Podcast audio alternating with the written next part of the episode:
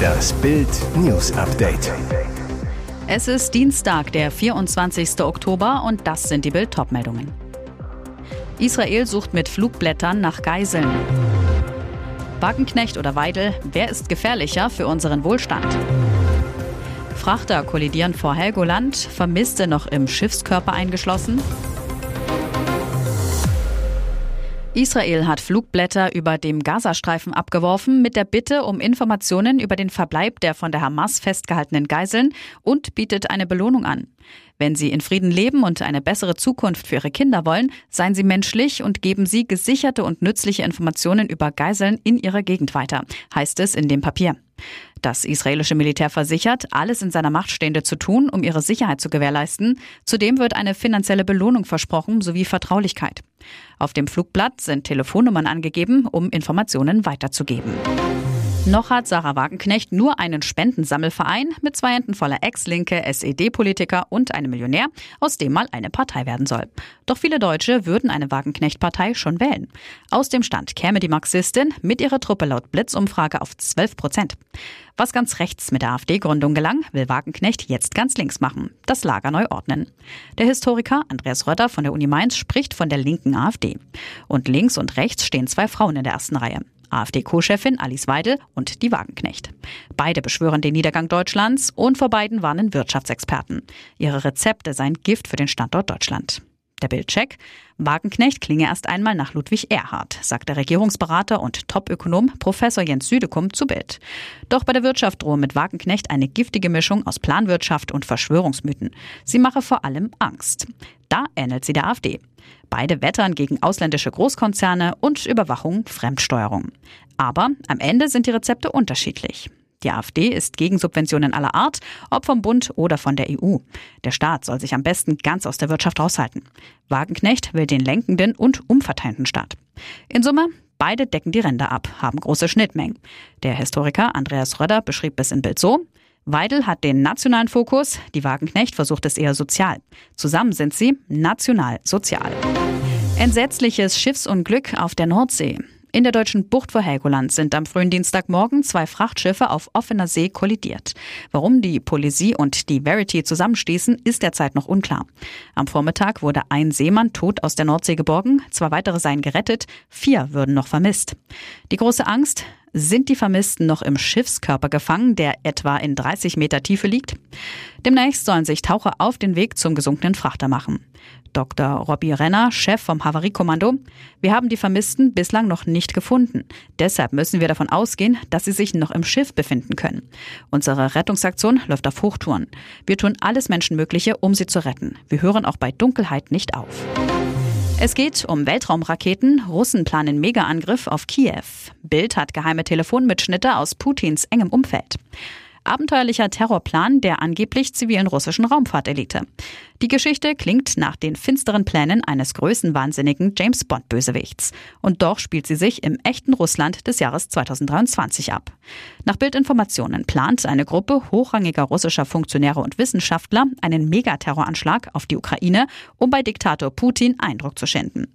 Dabei soll eine eigentlich zivile Trägerrakete vom Typ Soyuz so umgebaut werden, dass sie nach ihrem Start nicht den Orbit erreicht, sondern mit Unmengen von Sprengstoff an Bord auf eine Großstadt in der Ukraine, wahrscheinlich Kiew, stürzt. Bild liegen exklusiv mehr als sieben Minuten Gesprächsmitschnitte zwischen dem ehemaligen Chef der russischen Raumfahrtbehörde Roskosmos, Dmitri Rogozin, und dem aktuellen Chef des Roskosmos Tochterunternehmens Progress Raumraketenzentrum, Dmitri Baranov vor, die dies belegen. Nach Bildinformationen wurde Wladimir Putin am 16. Januar 2023 über die Pläne seiner Raketenwissenschaftler und Behördenleiter informiert, eine umgebaute Soyuz-Rakete auf eine ukrainische Großstadt zu schießen. Wie der diktatorische Präsident reagierte und ob er seinen eifrigen Treuesten den Befehl zur Umsetzung des verrückten Raketenterrorplans erteilte, ist nicht bekannt. Bild konfrontierte die russische Botschaft in Deutschland bereits am Montag mit den finsteren Plänen der Staatsbediensteten ohne Rückmeldung. Großalarm an Schule in Sachsen, drei Mädchen nach Bombendrohung in Klinik. Großeinsatz der Polizei nach einer Bombendrohung an einer Grund- und Oberschule im sächsischen Pulsnitz. Bei der Evakuierung der 534 Schüler brachen drei Mädchen, 11, 13 und 13, zusammen, mussten in eine Klinik gebracht werden. Sechs Kinder hatten aufgrund des Vorfalls psychische Auffälligkeiten und wurden von dem Kriseninterventionsteam, das sich vor Ort befand, betreut. Was war passiert? Mitarbeiter der Schule an der Kühnstraße, Dr. Michaelstraße, entdeckten am Dienstagmorgen eine E-Mail mit einer Bombendrohung im Posteingang. Absender unbekannt. Seit Montag wurden in Deutschland unzählige Bombendrohungen an Schulen und Einrichtungen vermeldet.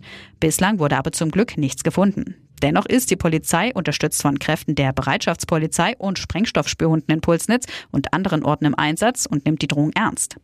Das Schulgebäude, zu welchem auch die Oberschule gehört, wurde geräumt und entsprechend durchsucht. Der Kriminaldienst des örtlichen Reviers hat die Ermittlungen aufgenommen, sagte Polizeisprecher Sven Möller. Am Nachmittag dann die Entwarnung. Es wurde nichts Verdächtiges gefunden. Und jetzt weitere wichtige Meldungen des Tages vom Bild Newsdesk. Große Sorgen um ihren Peter. Bei Yvonne Wölke liegen die Nerven blanko. Schon vor dem Start der elften Staffel von Promi Big Brother liegen die Nerven richtig blanko. Denn Schauspielerin und Dschungelcamp-Affäre Yvonne Wölke hat große Sorgen um ihren Peter. Peter Klein zieht als Kandidat in den Container ein und dabei wird der Ex von Katzenberger Mutti Iris Klein auf Reality-TV-Star Patricia Blanco treffen, die nach Bildinformationen auch dabei ist. Yvonne sorgenvoll zu Bild. Ich kenne Patricia sehr gut. Ich weiß, dass sie ausfallend und aggressiv werden kann.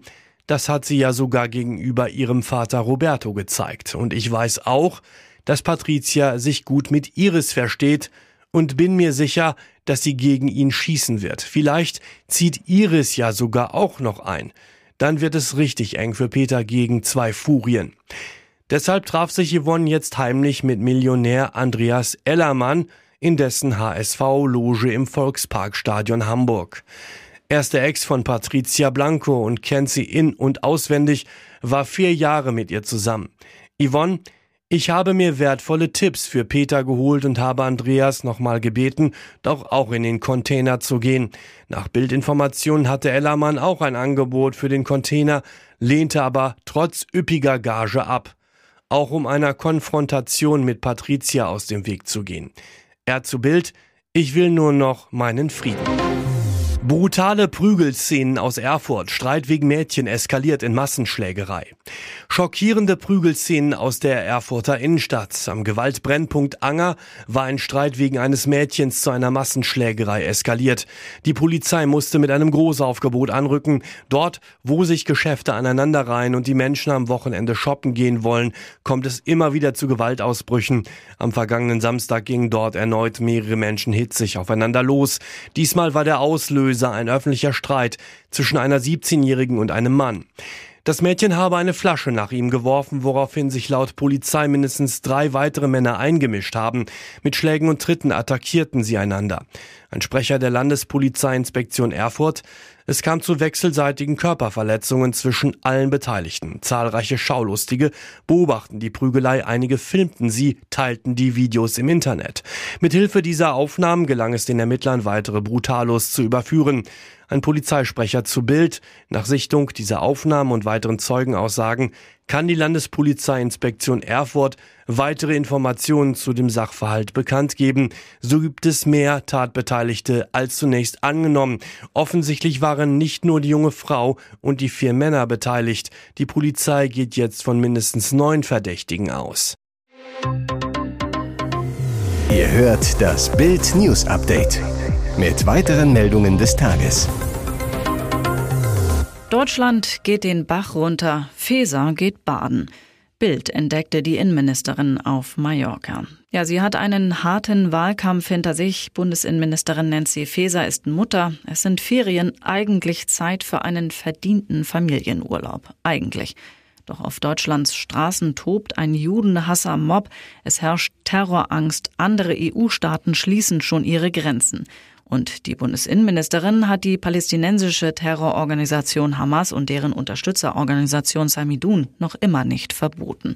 Das hatte der Bundeskanzler vor knapp zwei Wochen angekündigt, zuständig Innenministerin Faeser.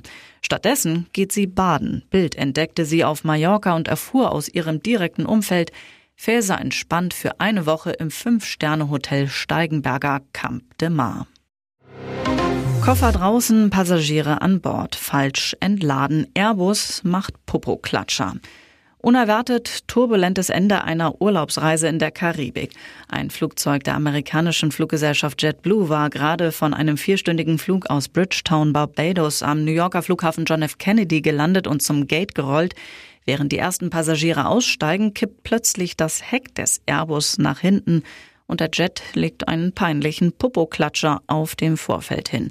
Fotos in den sozialen Medien zeigen den sieben Jahre alten Airbus A321, wie er in einem Winkel von 25 Grad auf dem Heck sitzt und das vordere Fahrwerk meterhoch in der Luft hängt. Ein Video des Flugzeugs zeigt, dass die vordere Frachtraumtür offen ist. Dies deutet darauf hin, dass das Bodenpersonal bereits die Koffer aus dem vorderen Teil des Flugzeugs entladen hat, während sich noch sehr viele Passagiere im hinteren Teil des Flugzeugs befanden. Hier ist das Bild News Update. Und das ist heute auch noch hörenswert. Dieser Fall weckt düstere Erinnerungen. In den USA hat ein Pilot am Montag versucht, ein Passagierflugzeug zum Absturz zu bringen. Der Verdächtige saß auf einem Alaska Airlines Flug von Everett im US-Bundesstaat Washington nach San Francisco im Cockpit, obwohl er außer Dienst war. Er soll auf dem sogenannten Jump Seat gesessen haben, einem Klappsitz für Crewmitglieder. Und dann kam es zum Fiasko. Offenbar hatte der Mann versucht, die Triebwerke abzuschalten. Riesenglück. Die diensthabenden Piloten konnten ihn überwältigen und aus dem Cockpit befördern.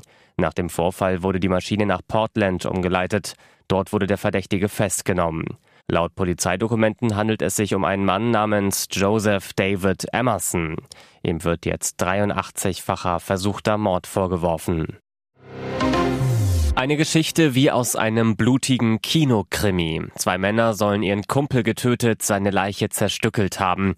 Danach schickten Alexander B. und Nico Bo Chatnachrichten an zwei Freunde, baten sie ihnen zu helfen. Die Kumpelzerstückler von der Ostseeküste. Die Tat geschah vermutlich bereits am Freitag. Opfer René W. war zu Gast in der Erdgeschosswohnung von Alexander und Nico in Greifswald. Es muss zum Streit gekommen sein. René starb. Dann sollen Alexander und Nico ihrem Kumpel die Finger und andere Körperteile abgetrennt haben. Polizeisprecherin Claudia Berndt. Der Anblick vor Ort war auch für gestandene Einsatzkräfte nur schwer zu ertragen. Die Tat flog auf, weil Alexander und Nico Sprachnachrichten an zwei Freunde geschickt haben. Darin baten sie um Hilfe bei der Entsorgung der Leichenteile, schickten auch ein Foto des Toten.